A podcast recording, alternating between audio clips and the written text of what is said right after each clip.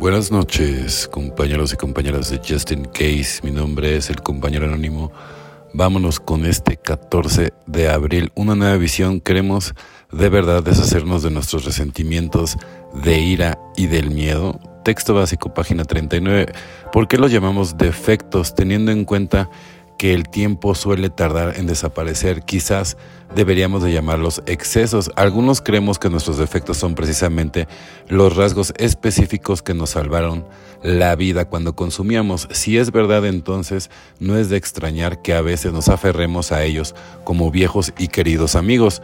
Si tenemos problemas con el resentimiento, la ira y el miedo, quizás nos interese imaginar cómo sería nuestra vida sin estos defectos problemáticos. Si nos preguntamos por qué reaccionamos de determinada manera, a veces podemos desenterrar el miedo que origina nuestra conducta.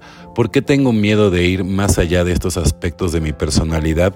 Nos preguntamos, ¿tengo miedo de lo que seré sin estas características? Una vez nuestro miedo queda al descubierto, podemos dejarlo atrás. Tratemos de imaginar cómo viviríamos sin algunos de nuestros defectos más evidentes. Percibiremos lo que hay al otro lado del miedo y nos brindará la motivación que necesitamos para superarlo. Nuestro poder superior nos proporciona una visión nueva de nuestra vida sin estos defectos.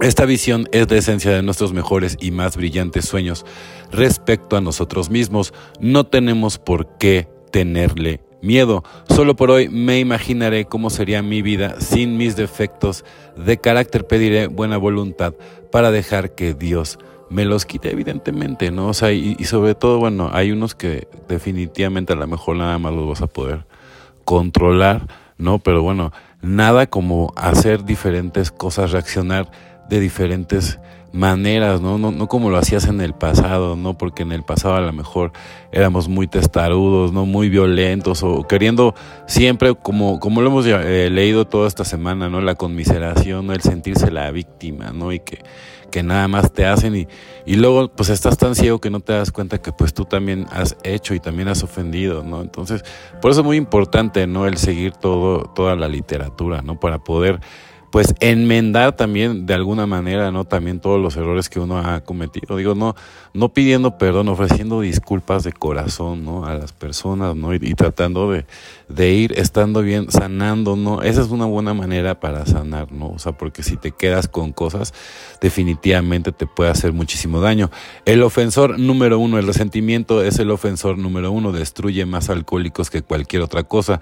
De este se derivan todas las formas de enfermedad espiritual, ya que nosotros hemos estado no solamente física y mentalmente enfermos, sino también espiritualmente. Alcohólicos Anónimos, página 64. Cuando yo me veo practicando el cuarto paso, es fácil pasar por alto el daño que yo he causado, porque fácilmente puedo verlo como una cuestión de desquitarme por algún daño que me hicieron. Si vuelvo a vivir mis viejas heridas, esto es un resentimiento y los resentimientos ocultan de mi alma la luz del sol. Si continúo reviviendo los dolores y los odios, me heriré y odiaré a mí mismo. Después de años de obscuridad de los resentimientos, he encontrado la luz del sol. Tengo que despojarme de mis resentimientos. No puedo permitirme el lujo de conservarlos. Evidentemente, no es lo que yo digo, ¿no? Yo recomiendo mucho la película del Camino del Guerrero, ¿no? O sea, tienes que vaciar la mente, aprender a vaciar la mente, evidentemente. Y todo esto es por medio de la meditación, pero yo lo he dicho, ¿no? O sea, la gente que quiere meditar, o sea, es como cuando vas al gym, ¿no? Tienes que ejercitar ese músculo para poder conectar, ¿no? Con el poder superior, en ese estado, ¿no? Mental en donde tú, en este eterno presente, puedes crear, ¿no?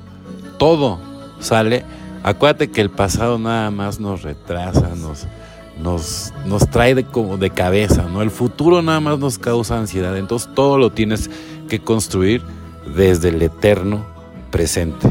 Bueno, compañeros y compañeras de Justin Case, mi nombre es el compañero anónimo. Deseo que tengan una excelente noche, como yo la voy a tener. Felices 24 y nos vemos muy, pero muy pronto.